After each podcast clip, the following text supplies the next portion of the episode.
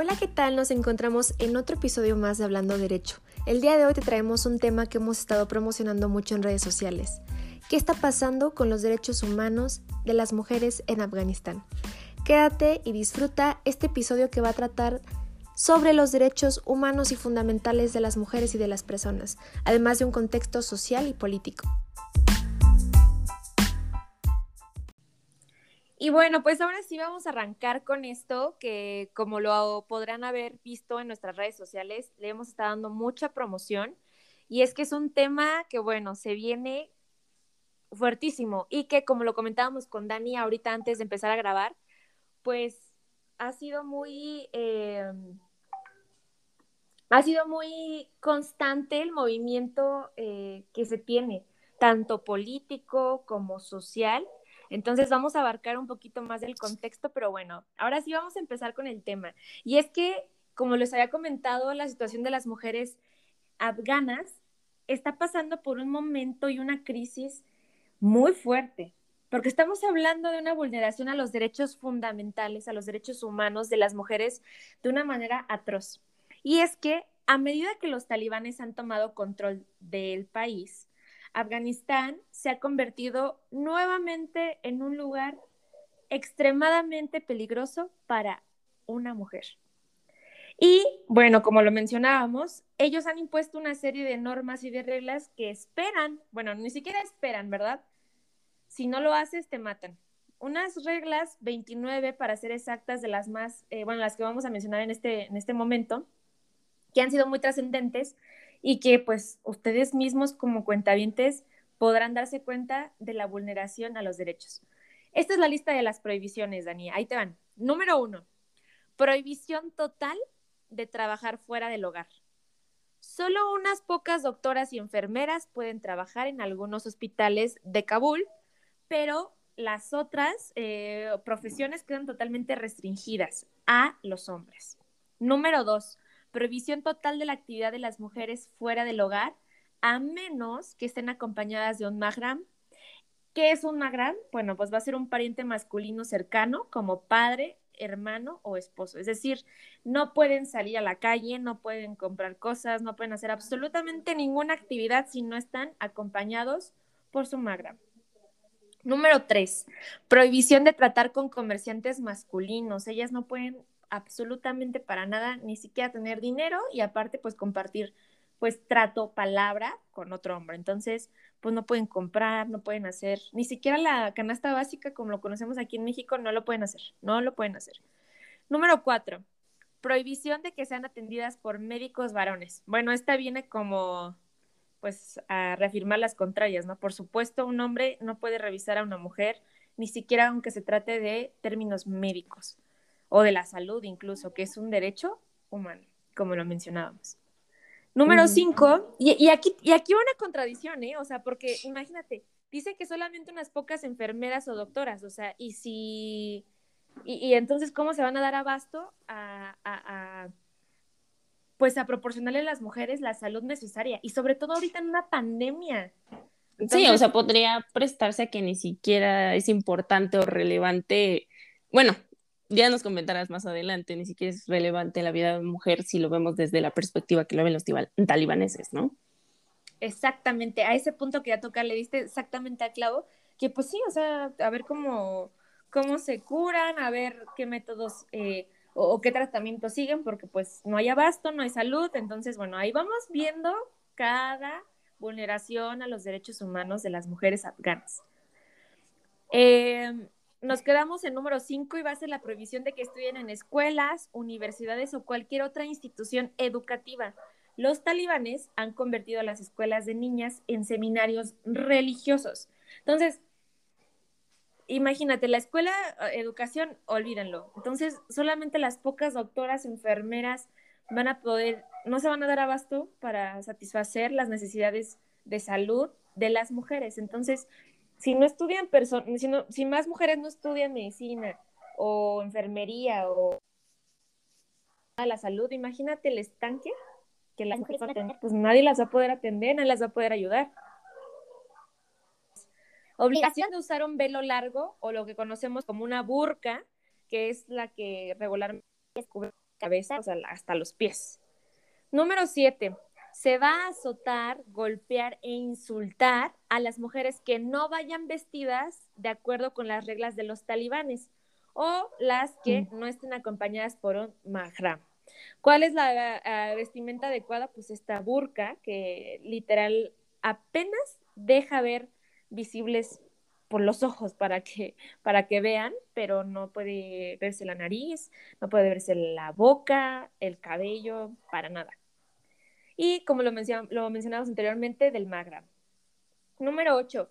Si no tienen los, los tobillos cubiertos, se les castigará con azotes en público. O sea, literalmente tienen que arrastrar prácticamente la burca para que no se les alcance a ver ni siquiera el calzado, mucho menos los tobillos. Número nueve, lapidación pública. Y es que fíjate que los castigos, ¿cuáles son? Son insultar, golpear, azotar, lapidación, o sea, son todavía castigos pues, medievales, lo que decíamos, o sea, del escrutinio público. totalmente también pues, violatorio a todo debido proceso, a toda seguridad jurídica, a todo respeto de derechos humanos. Entonces, ya ni siquiera, ¿no? Sí, fundamentales. Bueno, sí, o sea, eh, como lo mencionaba, número nueve, lapidación pública, a las mujeres acusadas de tener relaciones sexuales fuera del matrimonio.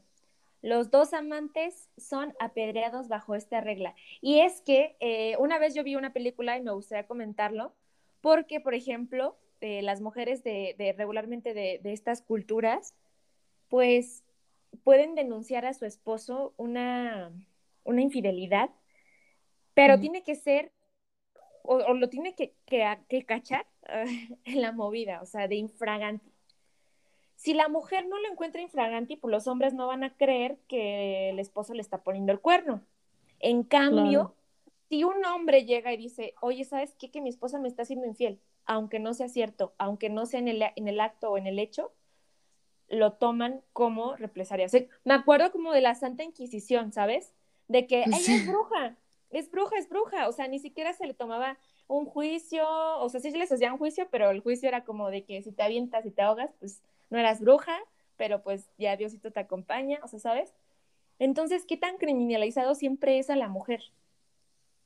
Que la mujer tampoco tenga, pues, la voluntad de decir, oye, mi esposo me está haciendo infiel, me quiero divorciar no, no, no, tiene que cacharlo, ¿no? entonces, pues igual una serie de cosas pues bien, este, bien fuertes, ¿no? Entonces, lapidación pública a las mujeres acosadas de tener relaciones sexuales fuera del matrimonio. O sea, yo te veo a ti, Daniela, tú estás teniendo relaciones fuera del matrimonio, te agarran y te la, te la pidan.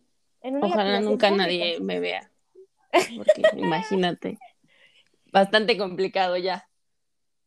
Pero ¿sabes qué es lo más chistoso, Dani? Que no me dijiste, oye, ¿qué te pasa? ¿Por qué me acusas? No, no, no, ojalá no me cachen, no me cachen, ojalá.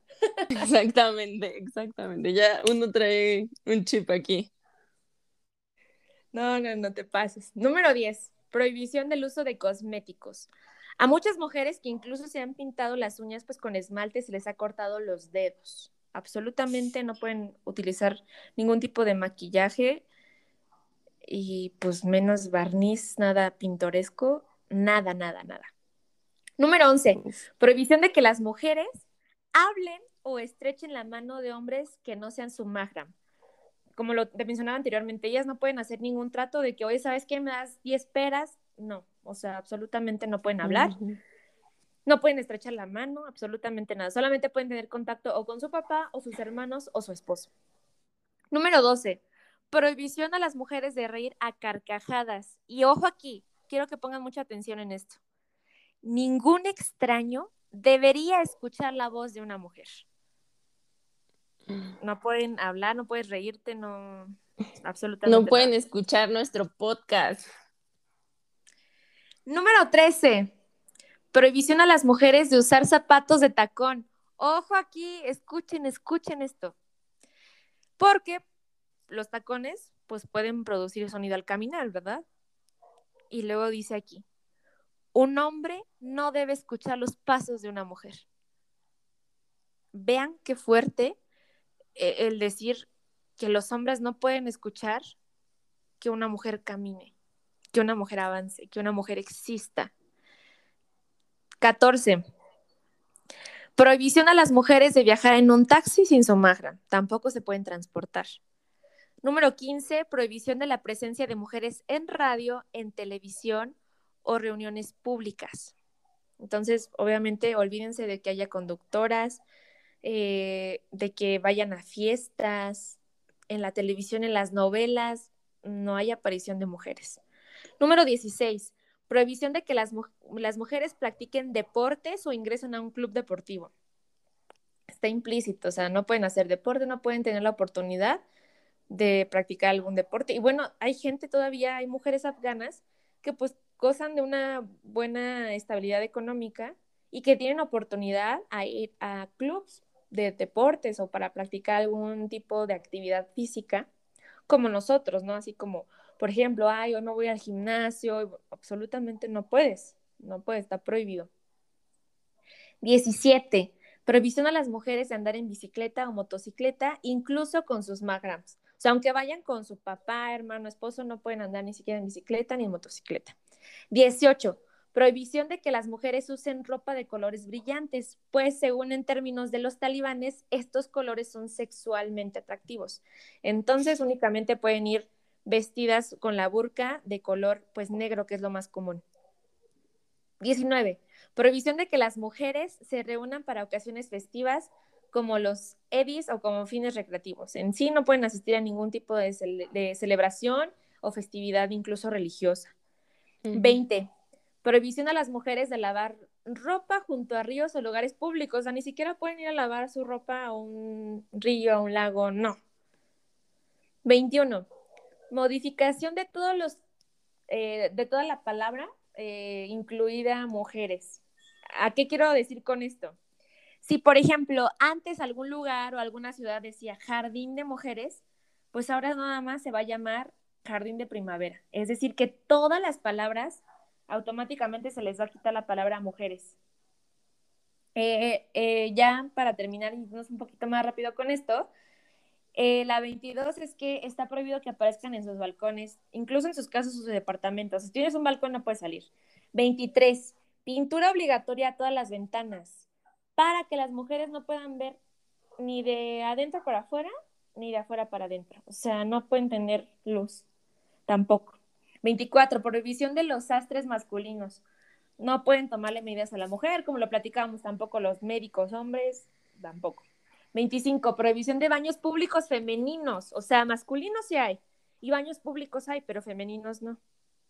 Entonces, si como mujer en algún momento, no sé, se te pues llega la necesidad o la urgencia de ir al baño, no puedes ir porque no existen baños para mujeres. Así como mucho tiempo existían baños aparte para la gente pues afroamericana, ¿no? Así en los 70s, 60s que los, los aparcaban así mismo también, pero aquí ni siquiera los apartan. No hay baños para mujeres. 26. Prohibición eh, de viajar a los hombres y mujeres juntos, solamente va a haber autobuses designados para hombres. La 27, pantalones acampanados anchos no pueden ir ni incluso debajo de su burka, o sea, no pueden utilizar abajo lo que ellas quieran para nada. Prohibición 28 de fotografiar o filmar mujeres, no se va a poder. Y 29, aquí está también, ojo con esto, prohibición de fotografías de mujeres impresas en periódicos, libros, series, absolutamente cualquier imagen que tenga que ver con la mujer está prohibido porque estas no existen. Esas son las 29 reglas más importantes que, híjole, yo creo que en cada una de ellas se nos van los ojos, ¿verdad, Daniela? Sí, completamente.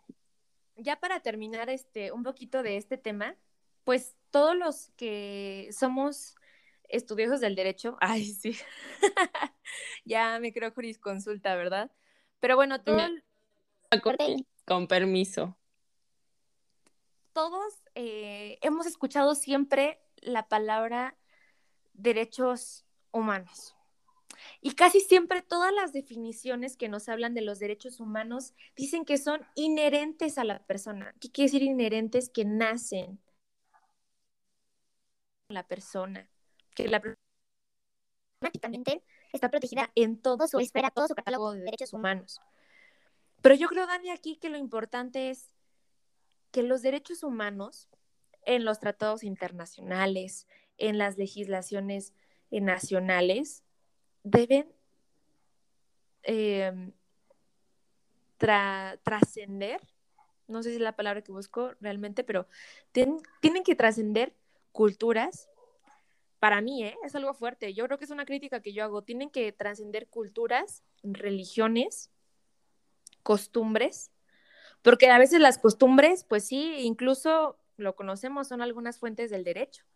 Pero ¿a qué grado la costumbre, las tradiciones, la religión, la cultura arraigada de un pueblo va a ser más que, que, proteger los derechos humanos?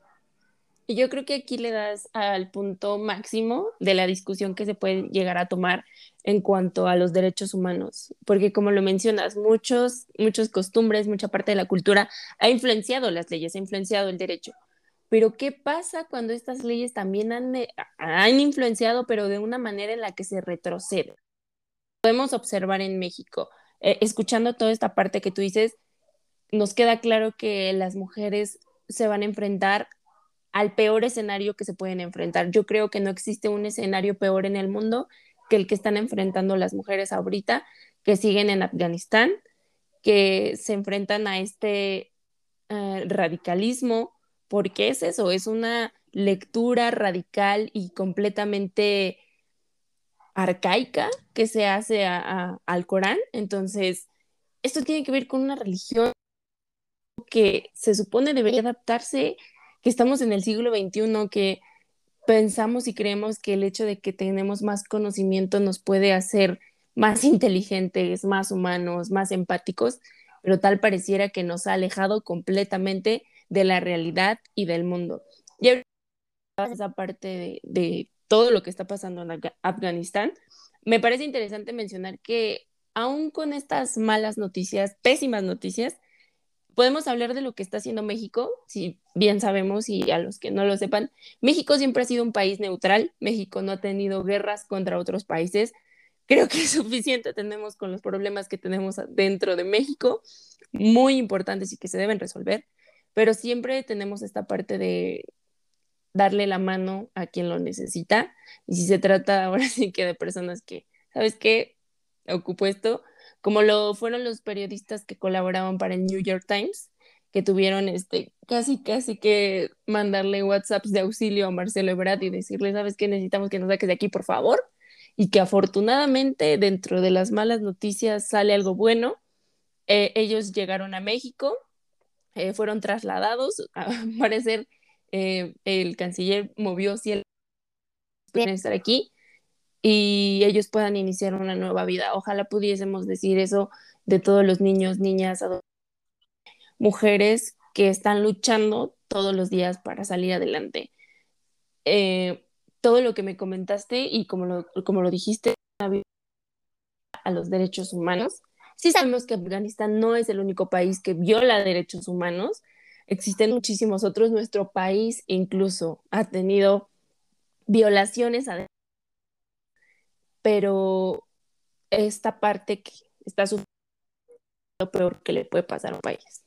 El que todas las personas que están en el poder sean tan radicales, yo considero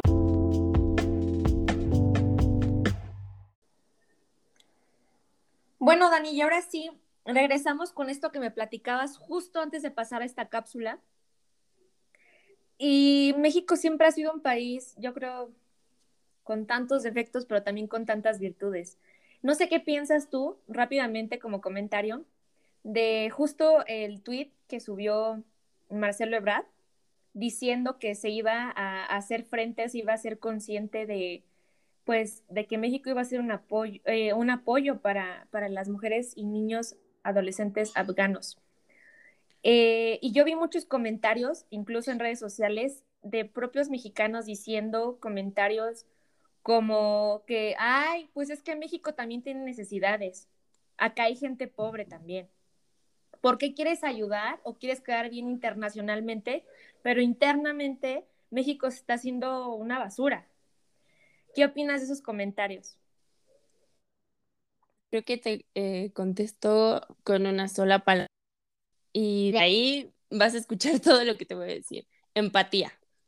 Eh, la empatía, sí, todos sabemos y los que no saben, es ponerse en, el lugar del otro, intentar saber lo que siente y eh, los países son al fin y al cabo las personas y los gobiernos que lo componen. O sea, no somos el uno sin el otro. Y pues hay mucho que decir sobre las personas porque pareciera que a veces no tenemos claro el lugar que ocupamos en el mundo y lo importante que es nuestra opinión, lo importante que son nuestras acciones. Entonces, si tú te pones a pensar que porque alguien más va a llegar a tu país, eso te va a hacer menos, entonces estás completamente equivocado. Un país crece cuando su gente, cuando su cultura crece, cuando se diversifica. Es como si yo te preguntara a ti y te dijera, oye, mira, el señor que vende de la esquina tiene todo lo que tú necesitas. A lo mejor no tiene todas las cosas esenciales, pero tiene lo que tú necesitas de vez en cuando. Y de repente alguien más pone una tienda y ese señor sí tiene cosas que a lo mejor tú no tienes y que no tiene el otro señor, pero que sí puedes ir a comprar. Entonces tú no te darías la oportunidad de conocer, de comprar, de estar, pero por supuesto que sí, porque eso hace que las personas, eso es lo que aportan las personas a un país y lo hemos visto, yo creo que nos quejamos muchísimo de que Estados Unidos es un país que no recibe a los migrantes, pero ¿qué pasa en un país como Canadá? Que ahorita te voy a hablar un poquito de eso, ya que es uno de los países que menos violaciones a derechos humanos tiene. Y me parece algo increíble porque todos los países algún momento han cometido errores, pero es de sabios agachar la cabeza y decir, ¿sabes qué? Me equivoqué. Pero países como Canadá que tienen programas en donde reciben a todo tipo de migrantes y dan todo tipo de visas, son países que han crecido, son países que han mejorado y son países que están, no te miento, en otro nivel. Así es. Y justo lo que comentaba, yo también siento que es por, por humanidad. Y como lo debemos de reconocer, México es un país en el que se han aceptado varios tratados internacionales, que asimismo, como nos protegen a nosotros, que nos sirven como garantía, que están a la par de nuestra constitución, asimismo también nos da ante la comunidad internacional. Entonces, yo creo que esa gente que ha dicho esos comentarios también siento que están en todo su derecho de incluso criticar la situación económica, política de nuestro país, pero por mera humanidad, viendo lo que acabamos de ver con tantas prohibiciones hacia la mujer, con tanta violencia, eh, pues es simple empatía, humanidad, y como lo mencionabas, ahorita vamos a ver distintas eh, países, vamos a hablar un poquito de derecho comparado en, cuestión de, de derechos, entonces ya para cerrar e, esta parte y poder abarcar el tema jurídico, yo creo que, eh, como lo mencionábamos, es importante conocer la importancia, la trascendencia de una buena o de un buen catálogo de derechos fundamentales que cada país va a poseer y cada no, ¿no? Cada país no. Por ejemplo, en Suiza, rápidamente, hay un derecho fundamental. Bueno, ahí, les va una confesión, ¿eh? Yo creo que de todas las constituciones que me ha tocado estudiar en derecho comparado, la que más me ha fascinado, me apasiona con la vida es la de Suiza. Tienen un sistema de derechos y de protección que dices tú, wow, o sea, hay derechos considerados fundamentales que dices tú, wow, o sea, aquí a mí ni se me hubiera ocurrido que me protegieran mi derecho a mi niño de cinco años o niño de primaria a tener oportunidad o acceso a que se me enseñe música. Así tal cual está explícito, derecho de los, a la música.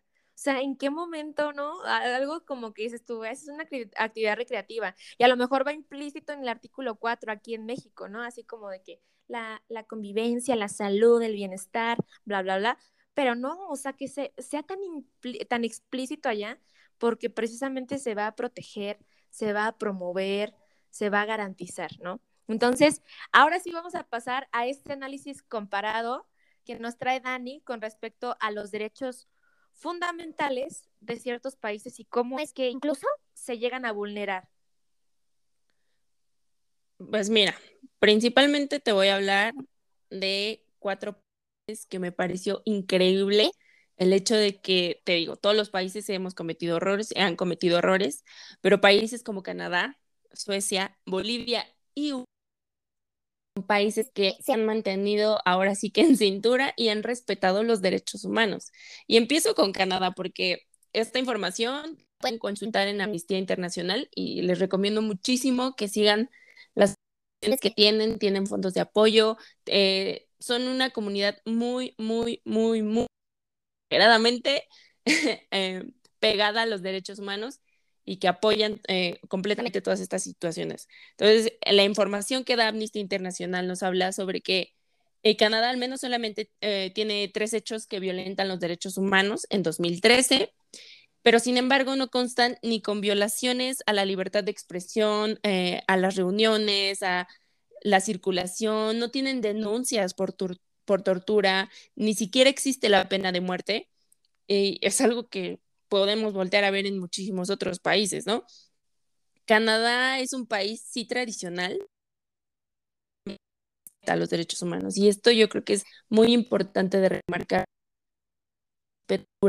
Son fieles a sus costumbres, jamás pondrían alguna costumbre o alguna parte de su cultura que vulnera los derechos humanos y es muy interesante, yo creo que de Canadá y cómo es uno de los países que más idealizamos.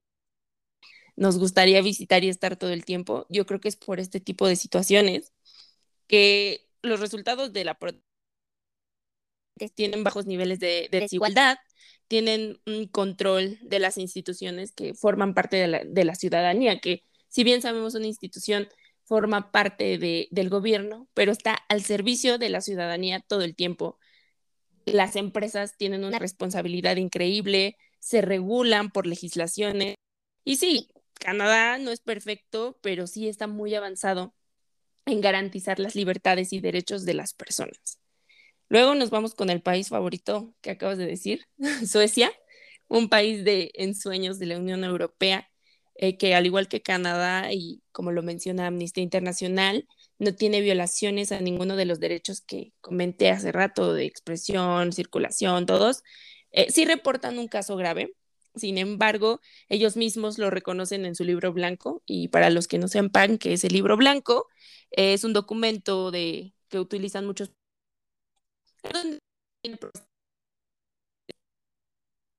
ciertos puntos toda esta parte. Entonces Suecia lo reconoce te digo, agacha la cabeza y dice, ¿sabes qué? Cometimos un error, pero hay medidas necesarias para mejorar y sobre todo, yo creo que esta es la palabra que nos en México tatuado, son transparentes con la sociedad.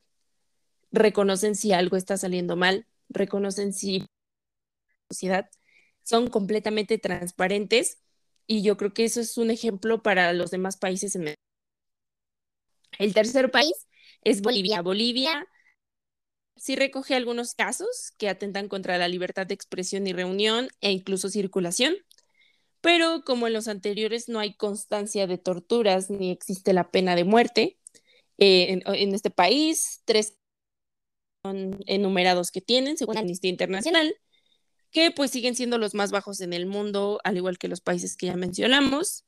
Han reconocido públicamente eh, que han cometido errores y que evidentemente están a favor de los derechos de las personas y que están dispuestos a mejorar sus legislaciones y ahora sí que garantizar los derechos fundamentales.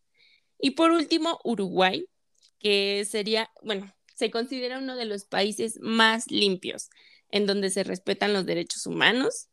Ahora sí que de todo el planeta. Uno creería que es un otro tipo de país, ¿no? Tendríamos a lo mejor en mente si yo te preguntara qué país crees que respeta los derechos humanos, quizás hubiésemos mencionado algún otro, pero no, es Uruguay.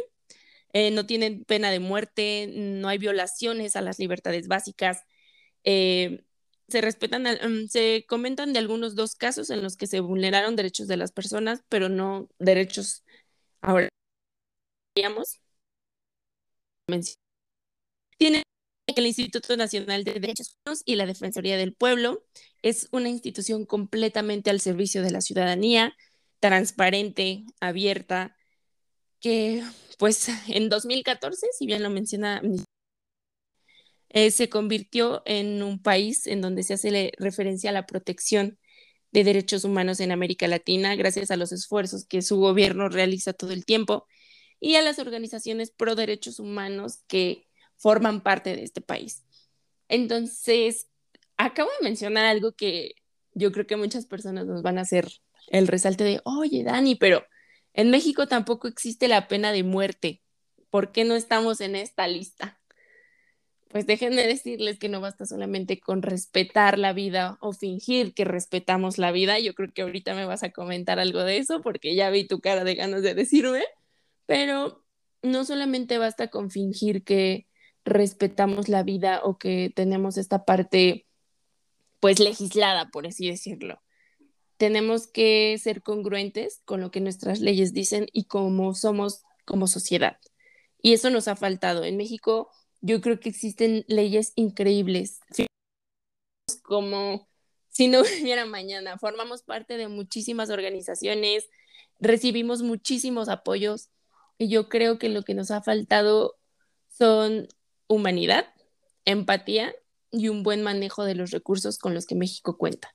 Y sí, eso puede venir de cualquier nivel de gobierno, puede venir de las personas que manejen el país durante cierto tiempo, pero también depende de nosotros como sociedad, depende de cómo vemos eh, ahora sí que a otros países, de lo que queremos aprender de esos países, de que si a mí como persona respetar la libertad de otros, que lo hablábamos en un episodio que también pueden checar sobre la libertad de expresión, pero como lo dicen, ahora sí que todos los dichos habidos y por haber, la parte de que el derecho, mi derecho termina en donde empieza el del otro. Entonces, decir, hacer o incluso manejar va a afectar a otra persona, entonces es ahí en donde debo pensar, detenerme y decir, ¿sabes qué? Antes de comer, lo pienso dos veces. Que estoy hablando de algo que parece completamente utópico, es imposible, porque está el claro ejemplo de que hay países que han cometido errores y han aprendido de ellos. Así es, Dani. Fíjate que también mencionaste un, un punto bien importante que quiero resaltar, que es que México también cuenta con un sistema de normas y de protección a los derechos, pues bien grande, ¿no? Y sobre todo desde, desde el 2011, que sabemos esta gran reforma, este, este gran paradigma constitucional, este nuevo modelo que obtuvimos, pues es algo muy bueno, muy positivo para nosotros, porque existen muchos mecanismos y herramientas de defensa en los tratados internacionales, no se diga, ¿no? ¿Cuántos tratados México ha firmado que benefician en muchos sentidos? Sin embargo, existen aún violaciones a derechos fundamentales preponderantemente principales, yo diría. ¿Qué quiero decir con esto? O sea, valores que son intrínsecos. O sea, ya no hablemos de a lo mejor el derecho humano del niño a la recreación, que también es muy importante, ¿no? A su libre desarrollo de la personalidad, que también es muy importante. Pero ya vamos a derechos como la vida, la libertad. Entonces, lo que decías tú es muy importante, ¿no? Al final, esto se da o esta es una falla, pues debido al sistema, ¿no? Debido a, no saber cómo administrar correctamente todos los recursos, todos los órganos e instituciones, que es una falla y que es lamentable, sí. Claro, y yo creo que me gustaría cerrar con una parte bonita que veía hace poco en redes sociales, en una imagen de un, niñito que levantó una planta y alguien le hacía el comentario como de, solamente eres tú el que piensa en cosas buenas, nadie más piensa igual que tú. Y el niño le contestaba, somos muchas las personas buenas, solamente que estamos dispersas y aún no decidimos juntarnos.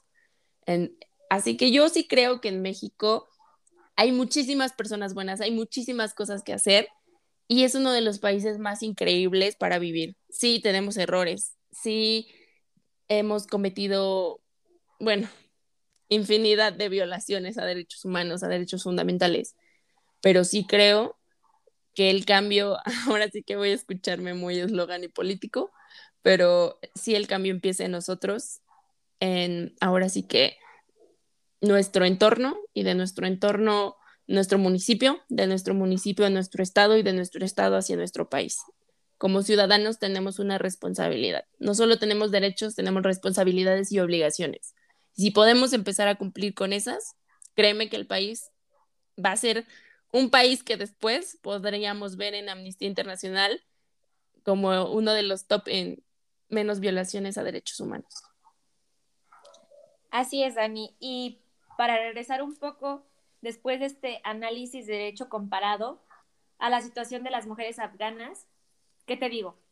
Ser empáticos, ser humanitarios, o sea, ya, ya me se presunto, no, humanitarios por mera humanidad, de saber, de ser consciente del peligro que viven, de que hoy como mujeres nosotras podemos salir, que se nos antoja una pizza, una hamburguesa, podemos ir y podemos comprarla. Allá no se puede. Ahorita tenemos la oportunidad de seguir en clases en línea debido a una pandemia. Bueno, tenemos la oportunidad. Ellas no la tienen. Ellas se les quitó absolutamente todo, toda esa protección. Entonces, empáticos, humanitarios, conscientes, promovamos la paz. Que nosotros aquí desde México, siendo mujeres y siendo hombres, porque no quiero, no quiero este, distinguir, ¿eh? O sea, porque por ejemplo vi una, veía muchas publicaciones en Instagram donde decía, ¿qué puedes ayudar para no sé qué? O sea, todo era como de que mujeres afganas, no sé qué, mujeres ayudando a mujeres. No, no, no, no, no, no, no, es tarea de todos, es tarea de hombres y mujeres. Claro. Y no solamente de mexicanos, es también responsabilidad pues Estados Unidos y absolutamente todos los países en apoyarnos. Y, no, como te decía, no únicamente encasillarlo a que, ah, es que las mujeres están teniendo una vulneración a sus derechos fundamentales. Entonces, las mujeres tienen que ayudar. No, no, no, es cuestión de hombres y mujeres, todos por igual, porque es una situación que nos compete. Y desde ahí empezamos a, pues, empezar a tener un poquito más de diversidad de género, y absolutamente todo este tipo de situaciones de equidad que comentaremos y hemos comentado en anteriores episodios. Pero bueno, ahorita yo me quedaría con eso. Deseamos empáticos con la situación. Informémonos. Sepamos qué es lo que políticamente o culturalmente o socialmente está pasando y que no es una cosa que nada más se quede en las noticias, sino es algo que nos debe de preocupar. A mí la verdad una vez me quedé sin dormir. Me quedé sin dormir pensando en la preocupación de, es que yo estoy aquí bien cómoda viendo TikToks o viendo Facebook, ¿sabes? Claro. Y de repente imaginarte en un supuesto en el que no. En el que no. No lo puedes hacer, no puedes comprar, no puedes salir, no puedes, no puedes vivir. No puedes vivir, no puedes respirar, porque tú no existes. No puedes tomarte fotos, no puedes aparecer, no puedes caminar. Los hombres no pueden escuchar el sonido de que, del tacón porque no existes, porque nadie tiene que escuchar tu voz ni tu risa, nadie puede ver tus pasos, nadie puede verte crecer, nadie, nadie puede verte florecer. Entonces, sentirme yo en ese supuesto me hizo no poder dormir. Entonces tampoco estoy diciendo que no durmamos, que, que no comamos, ¿no? Pues la preocupación, pero sí, sí ser empáticos, sí respetar que absolutamente todas las personas en el mundo somos personas, somos humanos y que por lo tanto, inherentemente, merecemos respeto a nuestros derechos. Y pues bueno, ahora sí, vamos a pasar a la despedida.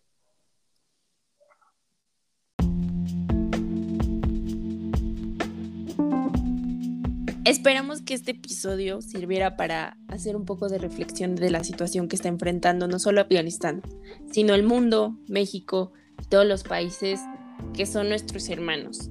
Sí, te invitamos a que conozcas, a que estés informado, porque una persona informada ayuda y apoya. Esperamos también nos sigas en redes sociales, estés al pendiente de todo el contenido que estamos subiendo y que este episodio haya sido de tu agrado. Yo soy Daniela. Y yo soy Cristina y esto fue Hablando Derecho. Hasta la próxima.